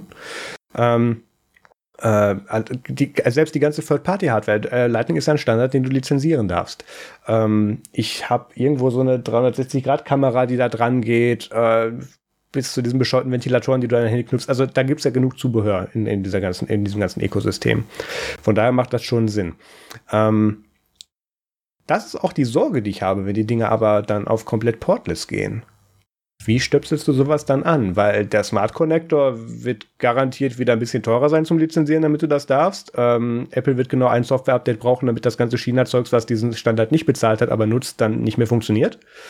Ähm, da bin ich ein bisschen gespannt, wie sie das machen wollen. Aber ich, ich fände es tatsächlich gut, weil dann könntest du noch mal einen höheren Standard, was das, was Wasserdichtigkeit oder Wasserresistenz, also den ganzen IP-Standard betrifft, könntest du noch mal eine, noch mal eine Nummer hochschrauben. Ähm, medizinischen und wissenschaftlichen Bereich werden die Dinger dann dadurch nochmal interessanter und äh, es wird sich ein ganz neues ähm, Eco- und Third-Party-System an, an Zubehör ergeben dadurch, wo Apple ja auch im, im, im Endeffekt noch mit dran verdient. Von daher, da sehe ich erstmal kein Problem drin. Peter. Ja, geht mir, geht mir ähnlich. Ähm, was mich aber ehrlich gesagt viel mehr freut, ist, dass die nächste iPhone-Generation angeblich komplett OLED ist. Das finde ich gut. Weil ich habe jetzt mir kürzlich überlegt, ob ich mir, weil mein, ich habe ja so ein iPhone SE äh, in so einem Battery Case drin, also das ist so ein richtig dicker Hund damit. Also ungefähr doppelt so dick, aber dafür kann man es halt auch vernünftig benutzen. Und Irgendwo ähm, auch noch einen, ja. Jedenfalls habe ich das dann überlegt, ob ich das mache und dann dachte ich mir, oh, die, diese, diese dicken schwarzen Kanten da drumherum. Ach, nee, also wenn ich, wenn ich äh, keine Ahnung, bei, man kriegt es ja mittlerweile um 600 Euro, sage ich mal, äh, ausgebe, dann will ich eigentlich was haben, was auch noch nächstes Jahr modern aussieht. War das jetzt eine Überleitung zu unserem nächsten Thema schon? Ja. Okay. Ähm, Apple hat diese Woche ein Update rausgebracht für macOS Catalina 10.15.5, was ich immer noch eine verpasste Gelegenheit finde. Sie hätten es einfach auch 10.15 äh, Corona nennen können wegen mir. Ähm, was jetzt ein Update im Batteriemanagement hat. Ähm, das kennen wir schon in ähnlicher Form von den iOS-Geräten oder speziell von den iPhones. Ähm, das war das letzte Mal, wo äh, Twitter gemeint hat, steil gehen zu müssen, weil Apple sich auf einmal dafür interessiert hat, dass die Dinger nicht ausgehen, sondern anbleiben, indem sie bestimmte CPU-Last reduziert haben bei vorhandener schwächerer Akkuleistung, damit eben diese Peakwerte weiterhin erreicht werden können. Apple macht mein iPhone langsam, damit ich mir Danke. ein neues kaufe. Scheiß Apple. Danke, ah. Merkel. Danke, danke, Tim. Die Hutbürger, ja genau, danke. Danke, Tim Apple. Ähm, was ähnliches macht äh, Apple jetzt tatsächlich auch mit den MacBooks. Ähm, wo ich es tatsächlich im Zusammenhang kontroverser sehe. Allerdings, ähm, was sie hier an dieser Stelle erstmal nur tun, ist, sie analysieren die, den Akku in deinem MacBook. Äh, wohlgemerkt, derzeit in der aktuellen äh, Rollout-Phase ist das nur den ähm, äh, Thunderbolt oder Typ C-Geräten ähm, äh, vorenthalten. Also äh, alle MacBooks ab, wenn das MacBook ohne was mitzählt, 2015, alle ab 2016. Ähm, ist es so, dass du da im Prinzip dein Akku wird damit analysiert und wenn da eben festgestellt wird, der hat jetzt keine Ahnung, wie viel 100 Cycles bereits durch, der wird gerne mal warm, der verliert in bestimmten Umständen gerne was an Kapazität, wird dann eben hingegangen und gesagt, okay, ähm, wir laden den jetzt schonender. Das heißt, ähm, wenn zum Beispiel festgestellt wird, dass dein Gerät, wie jetzt zum Beispiel meins, ähm, eigentlich mobiles Gerät ist, aber eher als iMac genutzt wird, weil es da stationär am Strom hängt, ähm, laden wir das Ding nicht permanent auf 100% voll und tun damit chemisch tatsächlich dem Akku Schaden, sondern sagen, okay, wir laden den jetzt nur noch bis 60, 70, 80 voll, lassen den dann runterfallen wieder, beziehungsweise 60, 70, 80, lassen den dann von 100 auf diesen Wert runterfallen, laden ihn dann wieder hoch, damit du diesen Zyklus eben drin hast. Ähm, das schont gleichzeitig die Batterie, ähm, hält auch tatsächlich ein paar von den Zellen mehr am Leben und sie bauen, glaube ich, gleichzeitig versteckt auch noch so ein bisschen Reserve ein, die sie dir später wiedergeben können. So ein bisschen das Tesla-Prinzip. Ähm, was ja auch tatsächlich weniger kontrovers, sondern eigentlich Sinn macht. Ähm, Das finde ich ein sehr sinnvolles Update, weil ich mich tatsächlich, äh, unabhängig davon, bevor ich die News gelesen habe, tatsächlich vor ein paar Wochen gefragt habe, weil mein MacBook ist dank Corona-Situation wenig im mobilen Betrieb derzeit und eigentlich nur stationär bei mir zu Hause. Ähm, weswegen ich auch Zeit genug hatte, mich an meinem äh, USB-C-Adapter oder Thunderbolt-Adapter zu stören. Ähm, hängt es da jetzt eben nur noch dran. Ich habe tatsächlich Angst um den Akku, weil das ist ein mobiles Powerhouse, was ich brauche im Zweifelsfall mobil. Und wenn da jetzt Apple was einbaut und für mich das im Prinzip heißt, okay, du hast jetzt nur noch 10% weniger Kapazität oder keine Ahnung, du, du lädst nur noch bis 90 oder so, aber dafür hält, dann, hält das Ding irgendwie, keine Ahnung, zwei Jahre länger, ähm, ist das für mich ein Trade, den ich sehr gerne eingehe. Und im Gegensatz zu den, oh, das ist jetzt eine gewagte Aussage, Peter, korrigier mich, ähm, kannst du das bei den iPhones abschalten? Das Batteriemanagement? Ich meine, Glaube ich nicht, ne? kannst da irgendwo eine Option setzen. Aber ich okay. bin mir nicht sicher. Unabhängig davon. Ähm, beim Mac kannst du es auf jeden Fall abstellen, wenn du sagst, nö, mir egal, hier puste den Akku durch, mir egal. Ähm, das kannst du tun. Ist unter den Energieeinstellungen versteckt, unter Battery Health Management, äh, beziehungsweise unter Energy, also äh, Energiesparoptionen und dann äh, Batteriemanagement kannst du das abschalten, wenn du das möchtest. Ich finde das tatsächlich aber eine ziemlich gute Idee. Äh, soweit ich informiert bin, macht Dell seit letztem Jahr was ähnliches mit ihren ähm, Ultrabooks, aber sonst ist das tatsächlich auf der, auf der PC-Schiene noch nicht so weit verbreitet. Ähm, du musst es weiter von dir aus gesehen nach rechts halten, damit ich es auch genau, danke, und jetzt runter. Ah ja, genau.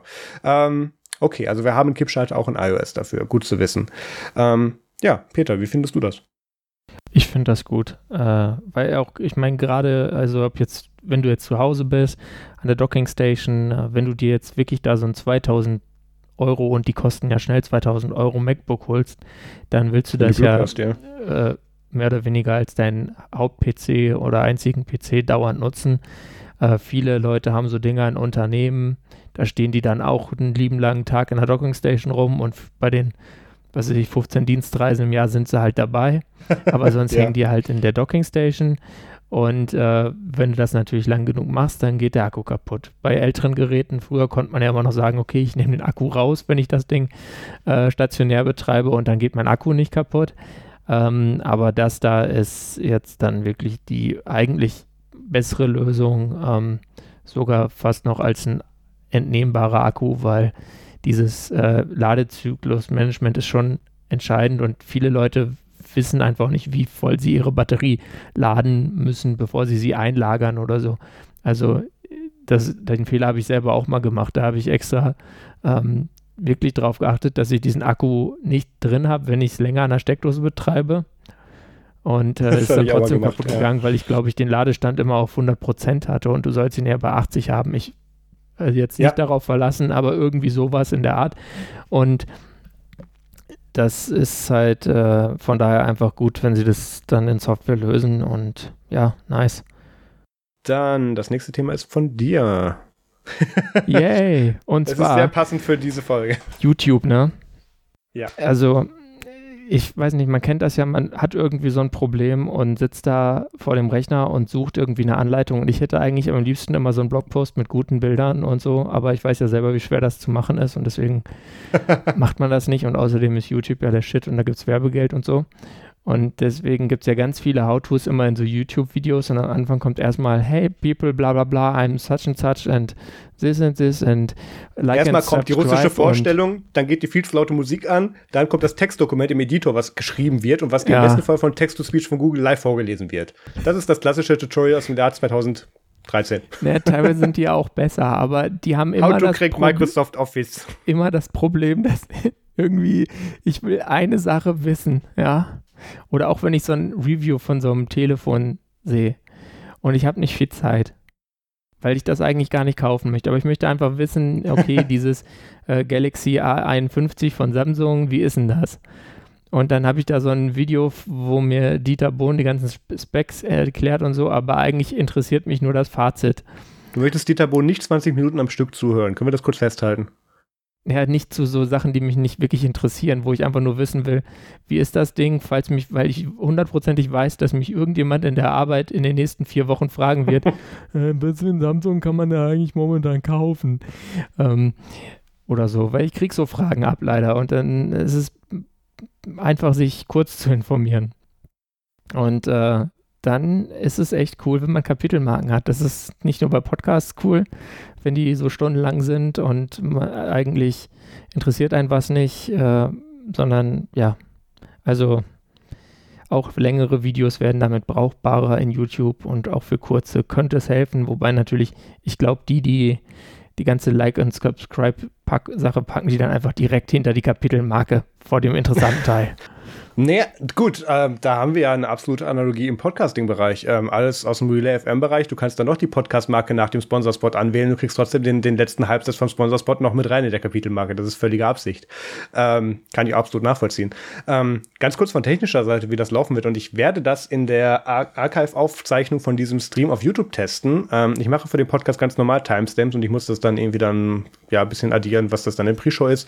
Und werde dann in die Show Notes ähm, zu den einzelnen Themen, die wir hier besprechen, auch auf YouTube, die Kapitelmarken in die Shownotes, äh, in die Moment, hier ist das Videobeschreibung packen, ist zu viele Medien. Ähm, und ähm, werde dadurch dann hoffentlich auch dieses Overlay kriegen. Ich weiß nicht, ob das, das ist mittlerweile nicht mehr USA only. Das ist mittlerweile global ausgerollt, so wie ich es verstanden habe. Das heißt, das müsste hier auch funktionieren. Ähm, das hat mehrere Vorteile. Ähm, oder wir fangen mit den Nachteilen an, die gerne damit verbunden werden, was das Thema Kapitelmarken betrifft, nicht nur im Videobereich. Gerade bei vielen, ähm, nicht nur bei uns, sondern auch bei anderen Podcasts, die wir betreuen oder die wir produzieren, ist es gerne so, dass ähm, gesagt wird, nee, wir möchten nicht, dass ihr Kapitelmarken macht, wir wollen, dass die Leute das ganz anhören. Was ein Standpunkt ist, den ich absolut nachvollziehen kann, den habe ich selber, keine Ahnung, zwei Jahre vertreten. Ähm, weil da natürlich auch von, von dem, was du da schaffst, ich will es jetzt nicht Kunst nennen, auf keinen Fall, aber das, was du da eben in die Welt setzt, möchtest du auch, oder hast du einen Anspruch daran, dass Leute den dann auch so wahrnehmen, wie du den in die Welt setzt, sofern das geplant war, wie du es präsentiert hast. Ja. Und ähm, wo du aber irgendwann tatsächlich pragmatisch sein musst, in der, keine Ahnung, wie vielten hundertsten Folge, und wir haben das da, glaube ich, ab der 70., 80. Folge gemacht, ich weiß nicht, wann wir damit angefangen haben, ähm, gehst du dazu über zu sagen, okay, ich weiß nicht mehr, wann wir was gemacht haben, das sollten wir kathologisieren. Und dann gehst du dazu über, Kapitelmarken zu schalten. Du gehst dazu über, rudimentäre Transkripte deiner Shows ähm, aufzubewahren, damit du weißt, haben wir schon mal über was gesprochen und wenn ja, könnte man, war das eine gute Diskussion, können wir da nochmal drauf verweisen, weil dann sparst du dir 10 Minuten Redezeit. Und das ähnliche ist es bei YouTube, weil der Punkt, der da hier auch noch signifikant dazukommt, ist, dass du bei der SEO, der Search Engine Optimization, auf jeden Fall noch Pluspunkte kriegst, weil dann wird dieser Teil, keine Ahnung, du hast im, in den, die meisten Shows auf YouTube haben in der Überschrift den Hauptthementeil, den sie behandeln oder das, das Hauptthema. Wenn da aber noch 30 andere Sachen drin sind, kriegt das keine Videobeschreibung mit. Es gibt da noch immer Algorithmen mit drin, die da ein bisschen was zu machen, aber wenn du speziell sagst, hier folgender Text, damit verknüpft das mit einem Suchbegriff, äh, wo wir wieder beim Finder wären, ähm, dann ähm, hilft dir das auf jeden Fall bei der Suche schon weiter. Und das wird dementsprechend auch, weil das ein neues Feature ist, was YouTube ausrollt, ähm, dementsprechend äh, favorisiert und, und, präferiert behandelt bei dem Listing. Ähm, was ähnliches haben wir mit, äh, haben wir lange Zeit gehabt mit auf YouTube mit, du musst deine Sachen in Full HD hochladen, damit sie besser gelistet werden und nicht in neuen Standard Quality. Oder du musst schnellere Loadingzeiten haben bei Google, wenn du das als eine Mobilwebsite anbietest. Oder Sachen, die keine, Webseiten, die keine Mobilseite haben, werden downgerankt. Das ist das Ganze eben, damit du Informationen besser miteinander verknüpfen kannst und schneller und darüber auch gleichzeitig äh, einigermaßen Aussage darüber treffen kannst, wie viel Qualität steckt damit drin, wie wahrscheinlich ist es, dass die Person, die danach sucht, das jetzt sehen will. Und ähm, da finde ich Podcast-Kapitelmarken eine super tatsächliche Möglichkeit. Und wenn es die jetzt tatsächlich auch noch auf YouTube gibt, denke ich, kann, kann das dem Ganzen nur helfen. Ja. Ich habe auch dieses Gegenargument bei Podcasts, ehrlich gesagt, äh, lange Zeit nie, immer für ein bisschen Quatsch gehalten, weil ich glaube, äh, 99 Prozent der Leute hören schon das meiste trotzdem oder überspringen halt dann vielleicht mal eine Sache, die sie nicht interessiert. Wenn die Freakshow auf einmal über äh, Thermomixe redet oder so, dann und man interessiert sich gerade nicht für Thermomixe, dann überspringt man das einfach mal eben schnell ähm, und hört dann den Rest weiter. Also das kann einfach Hörerfrustration reduzieren und dann ist noch dieses Problem, ja, ich habe das mal vor einer Woche oder irgendwie in den letzten zwei Wochen habe ich da was in einem Podcast gehört. Hm, ja, dann hast du die Hoffnung, dass die irgendwie brauchbare Shownotes haben. Ähm, kann sein, dass da dann das Tool, was du suchst, drin steht. Aber wenn du dann Kapitelmarken hast, kannst du wenigstens gucken, ja, okay, thematisch passt das. Am, es war eher am Ende äh, dann springst du einfach zu dieser Kapitelmarke und musst da nicht irgendwie so hin und her scrubben wie so ein Blöder, damit du diese Stelle findest, wo das dann erwähnt die, die wird. Die Shareability ist einfach auch dadurch gegeben. Also du, du kannst auf spezielle Themen nochmal verweisen und sagen, hier, folgender Link, klick da drauf, dann bist du da, wo ich die ungefähr haben will, hör dir das an. Weil das unterstützt mein Argument, someone on the internet is wrong. So, ähm, das hilft in den meisten Fällen schon mal ziemlich, weil, äh, oh, es ist super, Corona-Zeiten, Podcast mit Kapitelmarken, es hat mir geholfen. Ähm, was, wollte ich noch sagen? Ähm, genau, ich, ah, das habe ich ganz viel, wenn wir irgendwelche größeren Interviews machen. Äh, das Interview mit Anke Domscheit-Berg oder mit Peter Ganten oder mit Frank Kalicek, was wir in, den, in, den, in dieser Staffel gemacht haben, oder diese Staffel, dieses Jahr. Wir machen ja nicht Staffeln. Dieser Staffel. Ähm, ähm, war tatsächlich so, dass dann mehrere Seiten, unter anderem auch die Open Source Business Alliance, äh, eine, eine, eine Institution, bei der ich Mitglied bin, muss ich da sagen, ähm, hingegangen sind und gesagt haben, ja, äh, hier, liebe Mitglieder, ungefähr bei einer Stunde irgendwas, Punkt 27 Sekunden ist was, wo ich denke, ja super, klickt keiner hin. Kriegen das Präintrum mit denken, oh, was ist denn das für ein Scheiß und macht schalten wieder ab. Ähm, so auf dem Smartphone so. Ja, oh, Scrubbing auf dem Smartphone. Ähm, ich also möchte anmerken, dass der Podlove-Player bei nerdsum.de, dass der Podlove-Player bei nerdsum.de auch in der mobilen Ansicht funktioniert. Ich weiß aber auch, dass es keiner nutzt statistisch. Ähm, also da muss man auf jeden Fall beachten, dass es da mehrere Möglichkeiten gibt zu optimieren und auch da sind Kapitelmarken, auf die du verlinken kannst, eine sehr gute Lösung. Ähm, und das wird viel zu wenig genutzt und das ist auch international eigentlich eine extrem seltene Sache. Also wir haben das, das große Glück in unserer Tech-Bubble, dass das äh, Relay FM ähm, voran Marco Arment und ähm, äh, wie heißt da Martin, egal. Ähm, Mike Curley? Sehr viel eben. Hm? Oder wen meintest du? Mike, ja, Mike Curley, genau, ja, ja. Ähm, viel mit Kapitelmarken machen. Ähm, Im Prinzip diese ganze Standardseite oder diese ganze Standardisierungsseite für den ID3-Tag mal auswendig gelernt haben und dementsprechend alles umsetzen. Das, das hat sehr für diese Branche beigetragen. Aber ähm, in, und ich glaube, das ist das Thema, was wir danach behandeln. Ähm, genau, nämlich Joe Rogan. Ähm, oder diese ganzen Mainstream-Shows. Ähm, kriegen das in der Regel nicht ab. Oder selbst wenn die das abkriegen, werden die von einer Mainstream-Audience gehört, die gar nicht wissen, dass es das gibt und dann auch gar nicht danach gucken. Ähm, ich habe, wir, wir, kriegen durchaus regelmäßig Feedback von Leuten, die uns sagen, hey, ja, cool, äh, wann habt ihr noch mal das gesprochen? Oder keine Ahnung, ich finde die Stelle nicht mehr, wo ich dann sagen kann, hier Kapitel. Ähm, Peter hält jetzt gerade einen Button oder einen Aufkleber hoch, den er auf dem äh, letzten Kongress gesammelt hat, der völlig außer Fokus ist, weswegen Peter ihn umdrehen darf und vorlesen darf.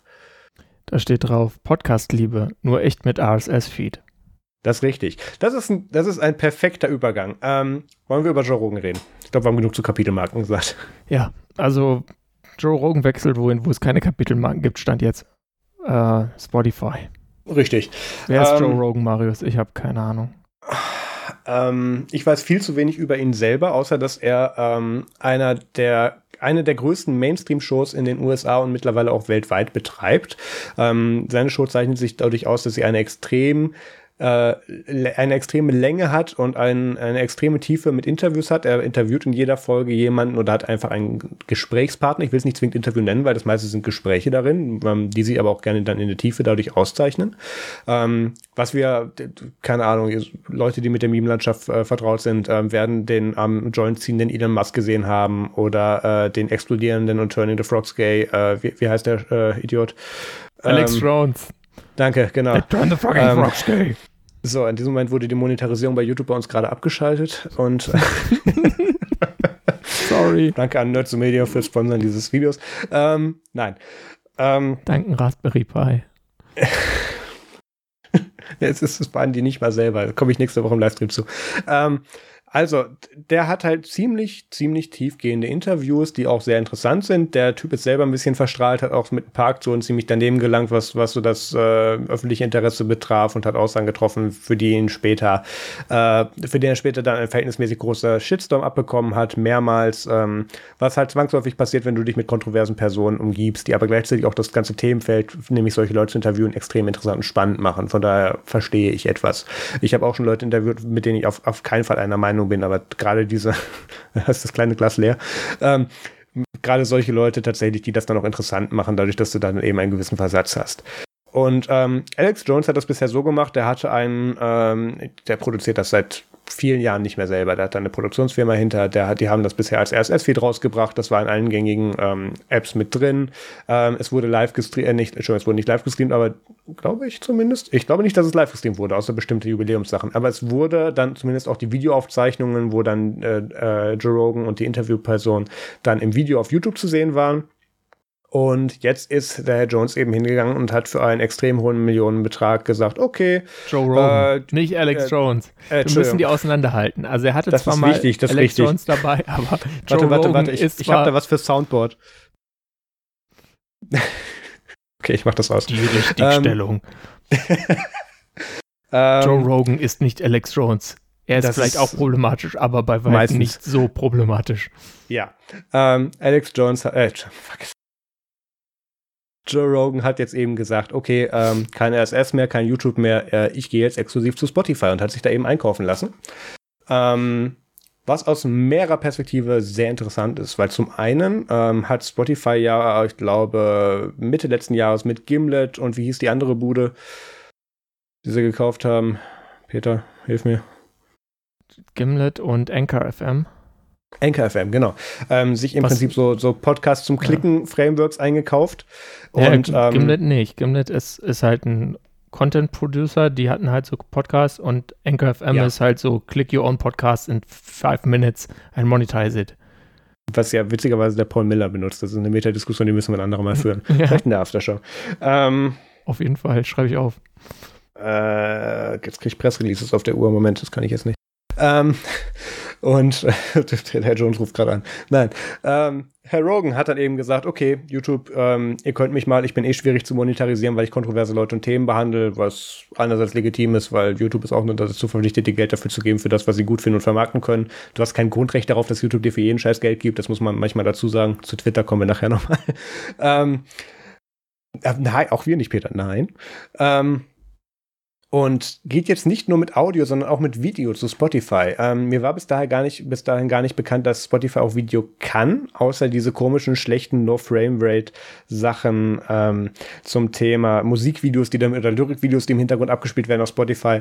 Aber dementsprechend hat sich jetzt eben Spotify dadurch eine sehr hochkarätige Show geklickt. Und ähm, denke, wir müssen jetzt gar nicht mehr so viel zu den Beweggründen sagen, sondern vielmehr, was das für Auswirkungen auf die Plattform und vielleicht auf das restliche Podcast-Business an sich haben könnte.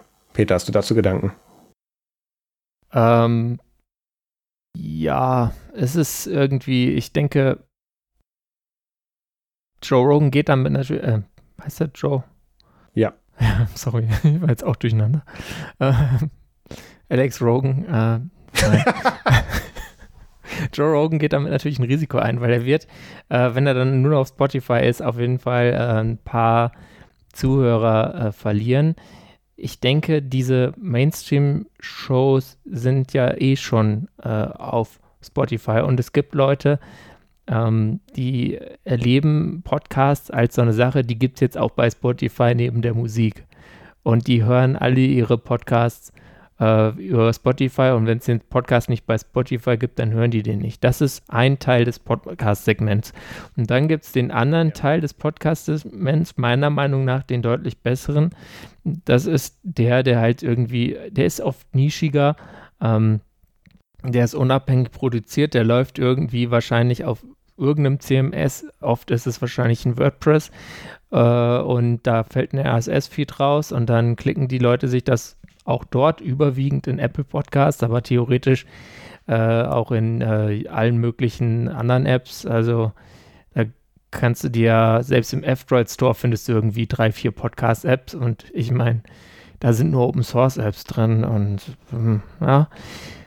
Ähm, von daher, ich sehe die Auswirkungen vielleicht dahingehend, dass äh, mehr Leute ähm, ja äh, das so erleben werden, dass Spotify Podcasts kann und nicht wissen, was Podcast sonst ist.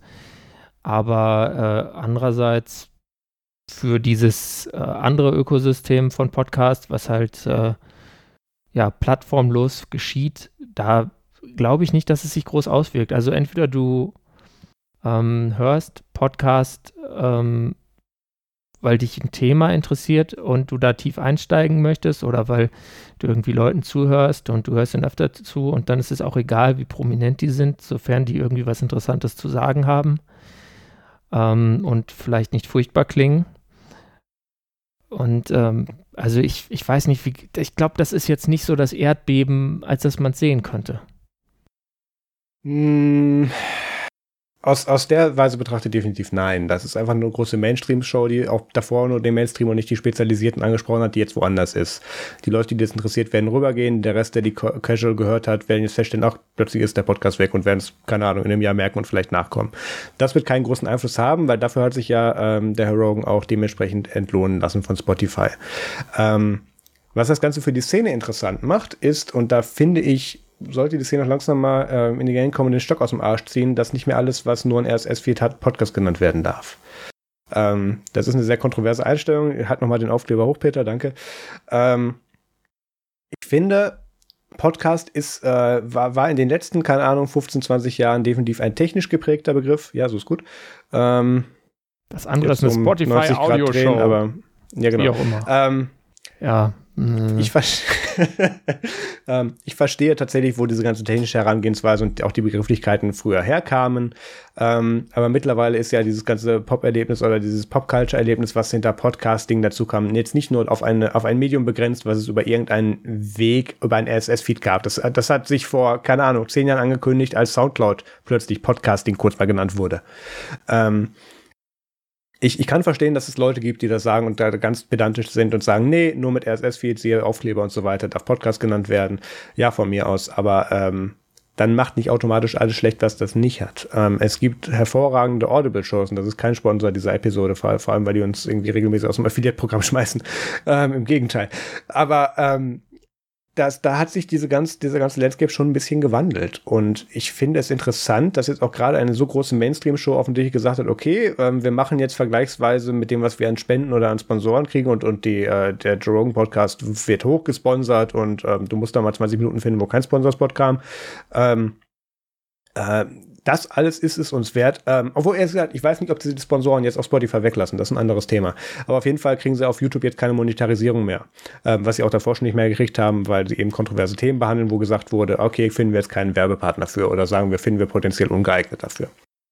Und ähm, denke schon, dass das interessante Auswirkungen haben wird, was jetzt andere, ähm, äh, andere Plattformen jetzt machen werden und welche Shows sich andere Plattformen versuchen zu angeln. Weil das muss man sich auch nochmal ganz kurz vor Augen halten. Der Grund, warum Spotify das macht, ist, Spotify redistributiert ähm, Inhalte, in den meisten Fällen Musik, in den allermeisten Fällen Musik, ähm, für diese selber Lizenzgebühren abdrücken müssen, wie jedes Mal, wenn du da irgendwo auf Play drückst oder wenn es irgendwo in einer dynamischen Playlist drin ist. Das sind dann manchmal sind das gesteckte Beträge. Ähm, ich kenne das aus meiner Musikzeit noch. Ich hatte einen festen Vertrag dazu. Das war der Vorteil, weil ich das früher gemacht habe. Deswegen gab es relativ wenig Aufrufen, relativ viel Geld.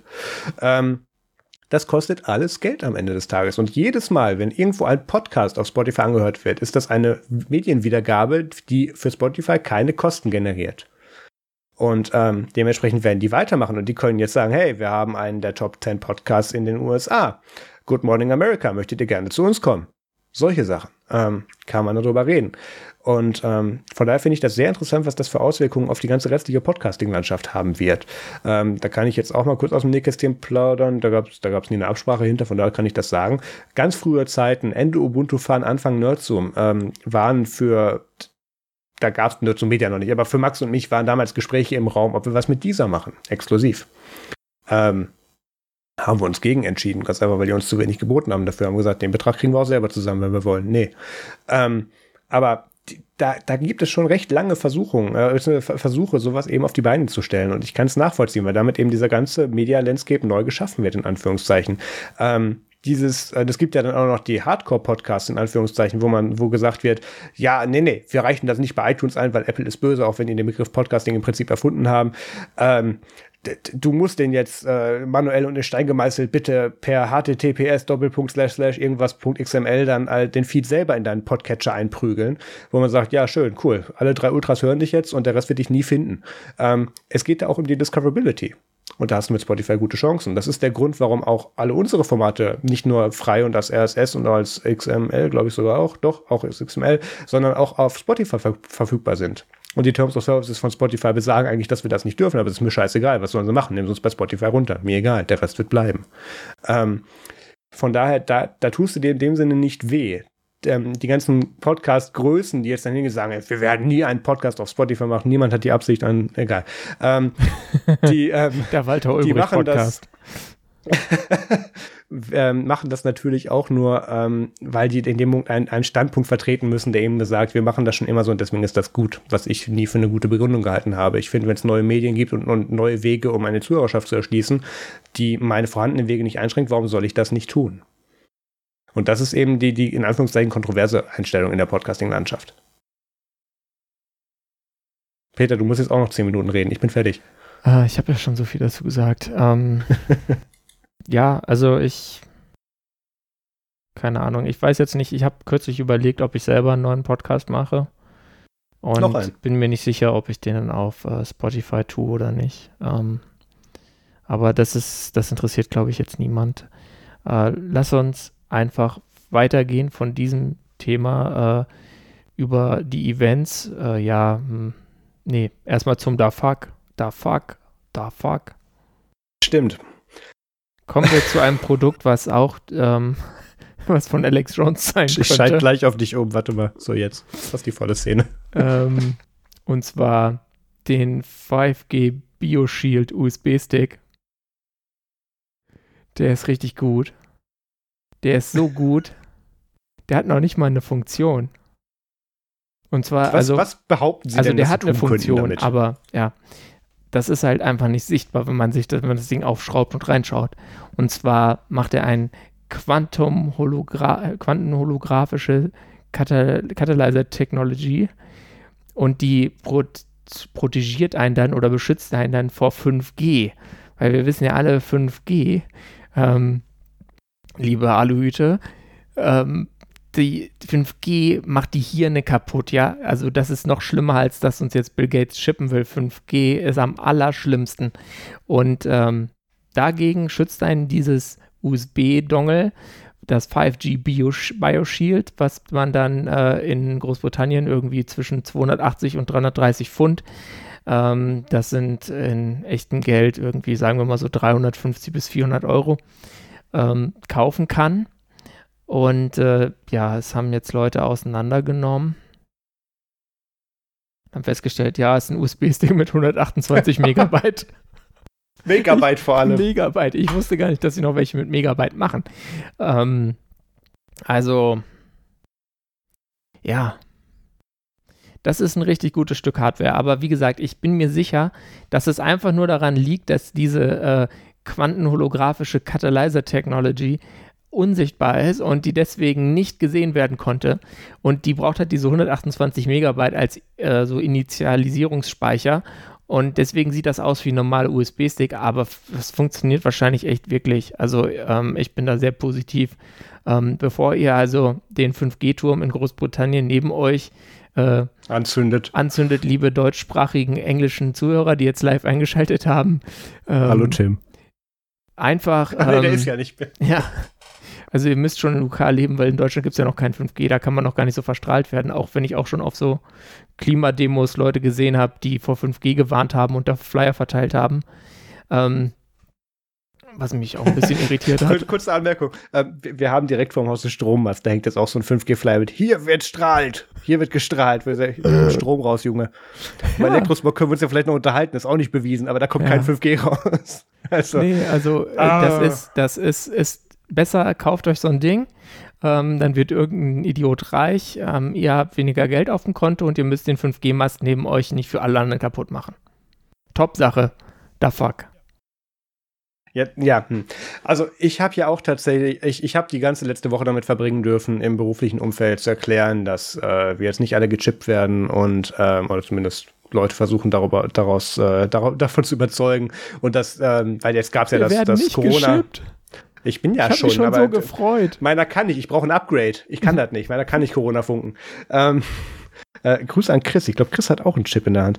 Äh, müssen wir uns mal drüber austauschen. Egal. Ähm, Jedenfalls, äh, da gab es jetzt auch die Diskussion mit, weil jetzt ja dieses äh, Tracing API Update dann verteilt wurde und ähm, und jetzt ja jetzt wirst du überall getrackt und du musst jetzt sagen, nein, aber du könntest, aber du wirst es ja nicht und äh, ja, also ach, ganz großes Chaos. Ähm, das, das schlägt auch vielleicht schon so ein bisschen in die Kerbe von, von meinem WTF, was ich eigentlich nicht bringen wollte, aber ich bringe es jetzt trotzdem.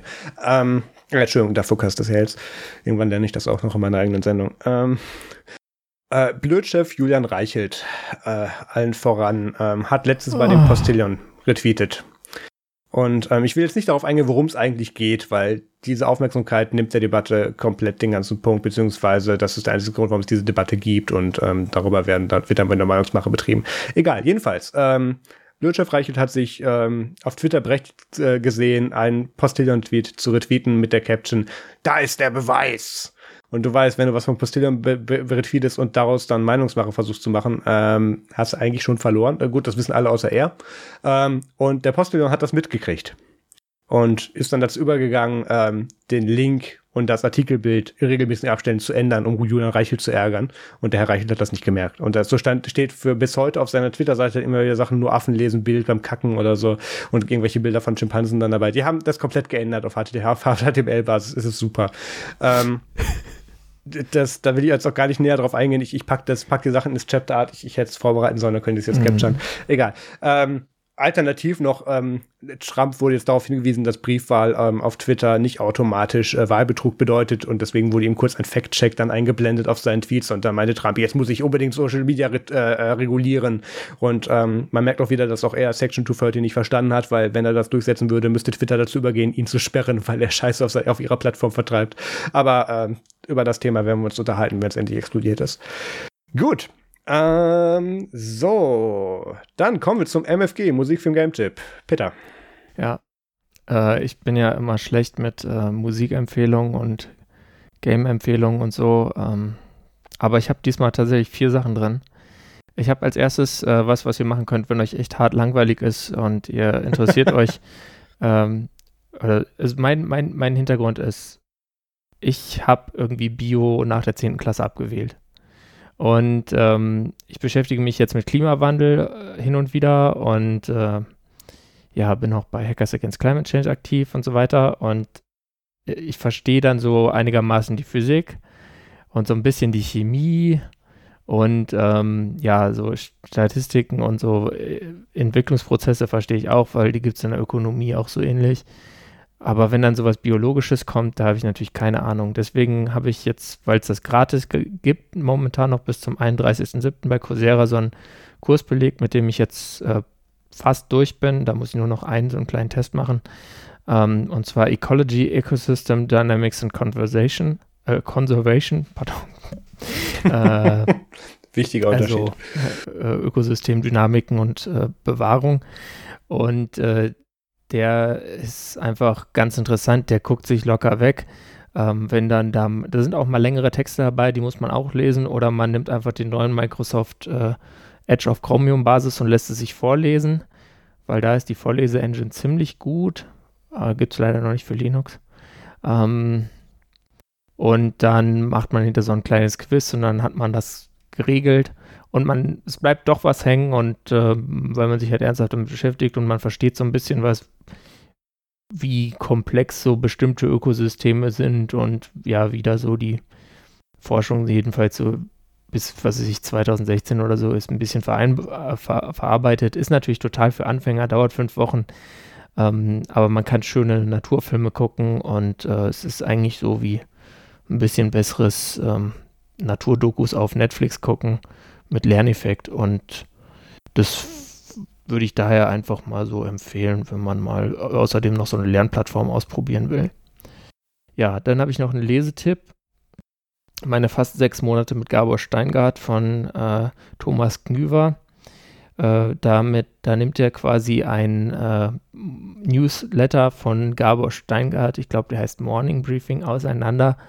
Und äh, das ist insofern interessant, äh, weil da mal vorkommt, wo, weil er da aufzeigt, in wirklich extrem vielen Artikeln, da kann man auch mal kurz darüber gehen und äh, dann liest man mal hier ein bisschen und dann scrollt man wieder eine Weile. Äh, muss man jetzt nicht sich komplett durcharbeiten, aber einfach so sieht man schön, ja, wie, wie kann man mit, mit, kann man Zahlen quasi anders verargumentieren, so, dass es eigentlich, wenn man sich dann die Zahl, tatsächlichen Zahlen dann dazu wiederholt, äh, fällt einem auf, ja, nee, ist eigentlich gar nicht so, wie du da sagst. Also äh, über Zahlen lügen so ein bisschen vielleicht, ist ganz nett. Also ist so ein Kurs in Medienkompetenz so ein bisschen. Ja, dann Poolzeit FM, das ist so ein Quatsch im Browser einfach mal äh, machen. Ähm, sieht aus wie so ein uralter äh, macOS Desktop, der sich aber mit DOS-Kommandos bootet. Ein bisschen crazy. Ähm, das Beste aus beiden Welten quasi. Und oh. ähm, ja, ähm, da, das ist, ist einfach nur Quatsch. Wenn ihr mal nebenher was laufen lassen wollt, weil es irgendwie zu still ist im Corona-Homeoffice, könnt ihr das nehmen, aber nicht das Unternehmensnetzwerk damit belasten. Ich war ganz wichtig. Äh, also außerhalb des VPNs falls das bei euch so ist. Äh, und dann habe ich noch eine Serie geguckt. Ich habe schon drei Folgen gesehen und die kamen erst gestern raus und zwar Space Force auf Netflix. Äh, uh, mit. Ähm, kam ich noch nicht zu. Mit, oh Gott, Steve Carell. Heißt der so? Ja. Und ähm, John Aus The Office und äh, wie heißt Ja, The Office. Äh, The Morning Show. The Morning Show auch noch, genau. Ähm, als Space Force General. Das Lustige ist, die haben das, diese Serie gedreht und etwas später, es gibt ja mittlerweile tatsächlich eine United States Space Force. Äh, die gab es noch nicht, als sie damit angefangen haben, das zu drehen. Ähm, es ist aber auf jeden Fall sehr wichtig und es gibt so Sachen wie Schimpstronauts und Dogstronauts, also äh, Schimpansonauten und äh, Hund Hundeastronauten, wie auch immer. Und so, also und Space War, das äh, sollte man echt gucken. Und es ist ein interessantes, interessante äh, Dynamik zwischen Steve Carell und John Malkovich. Das lohnt sich. Jedenfalls in den drei Folgen von den zehn, die ich jetzt gesehen habe von der ersten Staffel. Vielleicht wird es dann auch scheiße. Ich fand's Geben lustig. wieder Teilempfehlung. Was hast du? Ich habe tatsächlich ähm, ganz kurz nochmal die Livestream-Ankündigung. Ich habe mich jetzt gerade auf ein Datum und eine Uhrzeit festgelegt. Ähm, nächsten Samstag in einer Woche am 6. Juni um 18 Uhr werde ich hier auf diesem YouTube-Kanal ähm, meinen Raspberry Pi Livestream machen. Wir werden das Raspberry Pi ein, äh, einrichten, wir, also wir werden es auspacken, wir werden es in dieses komische Case, vielleicht sogar in das lüfterlose Case setzen. Hier steckt ihr die SD-Karte rein. Genau. So, so ein 20-seitige Tierdokument dazu. Machst du den Erzähler? Nee, lieber nicht. Hintergrund. Okay. Ähm, wir werden einerseits ähm, Verlust du dann das lüfterlose Case? Es ist ein guter Punkt. Könnte ich machen. Ich muss mich, wir, wir machen es so. Wir machen einen Benchmark im Livestream, was davon besser performt für das, was ich brauche und das, was ich nicht brauche, verlose ich. Okay? Ist das ein Deal? So. Äh, gut, dass der Chat nicht direkt antworten kann. Ähm, wir werden diesen Livestream machen. Ich werde mein Thunderbird darauf installieren. Wir gucken mal, was wir dann Home Automatization drauf kriegen. Ähm, wir gucken mal, was da tatsächlich jetzt von der Community noch an Vorschlägen kommt. Bin ich offen. Vielleicht kommt da auch endlich eine fucking Nextcloud drauf, damit ich meine Synology ablöse. Mal gucken. Ähm, ja, und das wird am 6. Juni um 18 Uhr stattfinden auf diesem YouTube-Kanal. So, das ist erstmal meine, meine Livestream-Empfehlung, komplett uneigennützig. Sehr gut. Ähm, was ich noch geguckt habe. Ähm, das ist ein ganz anderer Marius Quabeck, der nichts mit dir zu tun hat, ne? Warum? Ja, ganz uneigennützig. Achso, ja, äh, ein entfernter Verwandter. Da kommt dann vorbei, da miete ich für zwei Stunden und so. Ja, was ich noch geguckt habe, ist House of Cards. Ähm, ich, ich bin da durchaus in der Lage, auch wenn Kevin Spacey ein Arsch ist, die schauspielerische Leistung anzuerkennen ähm, und das zu trennen ein bisschen. Und ähm, es ist halt doch einer der besseren Politthriller der letzten 15 Jahre, den sie rausgebracht haben in äh, sechs Staffeln? Sieben? Nicht sicher. Vielen. Mhm. Also ähm, super. Ich bin jetzt, glaube ich, gerade bei Staffel 2 irgendwo wieder. Ich, ich gucke das nochmal durch. Das läuft im Hintergrund irgendwo mal so, so immer mal nebenbei. Da bin ich ähm, ja, gespannt ist das falsche Wort, ich weiß natürlich, worum es geht, aber ähm, es ist tatsächlich nochmal sehr interessant, das zu sehen. Ähm, dann, wozu ich tatsächlich auch gekommen bin, ich hatte es hier irgendwo liegen, genau. Ähm, Stardew Valley auf der Nintendo Switch. Ähm, ich bin endlich mal wieder dazu gekommen, gerade in den Zeiten, wo hier noch kein Internet war in der neuen Wohnung, äh, mit der Switch mal kurz wieder äh, Spiele zu machen. Und tatsächlich äh, habe ich jetzt auch wieder den Einhof durch. Ich bin jetzt, glaube ich, irgendwie im zehnten Jahr oder so, wenn das was sagt. Also ähm, ich glaube, die Switch Lite kann mittlerweile auch den Multiplayer. Vielleicht machen wir da auch mal einen Livestream zu. Mal gucken. Ja, ähm, das wären meine MFGs und ähm, ich glaube, zumindest steht hier im Showlog gerade noch nicht viel. Wir machen jetzt gleich noch ein bisschen Aftershow. Aber ansonsten kündige ich jetzt die Nerd zum Extra-Folge an, weil ich sie dann nicht fertig schneide. Nö, mache ich nicht. Ähm, diesmal nicht, Mario, diesmal nicht. Ähm, ja, ihr könnt noch ein bisschen dranbleiben für alle anderen. Ähm, in zwei Wochen hören wir uns wieder, entweder in eurem Podcatcher oder hier live auf YouTube. Und dann würde ich sagen, vielen Dank fürs Zuhören, macht's gut und bis nächste Woche. Übernächste, verdammt, schon wieder. 14 Tage. Ciao.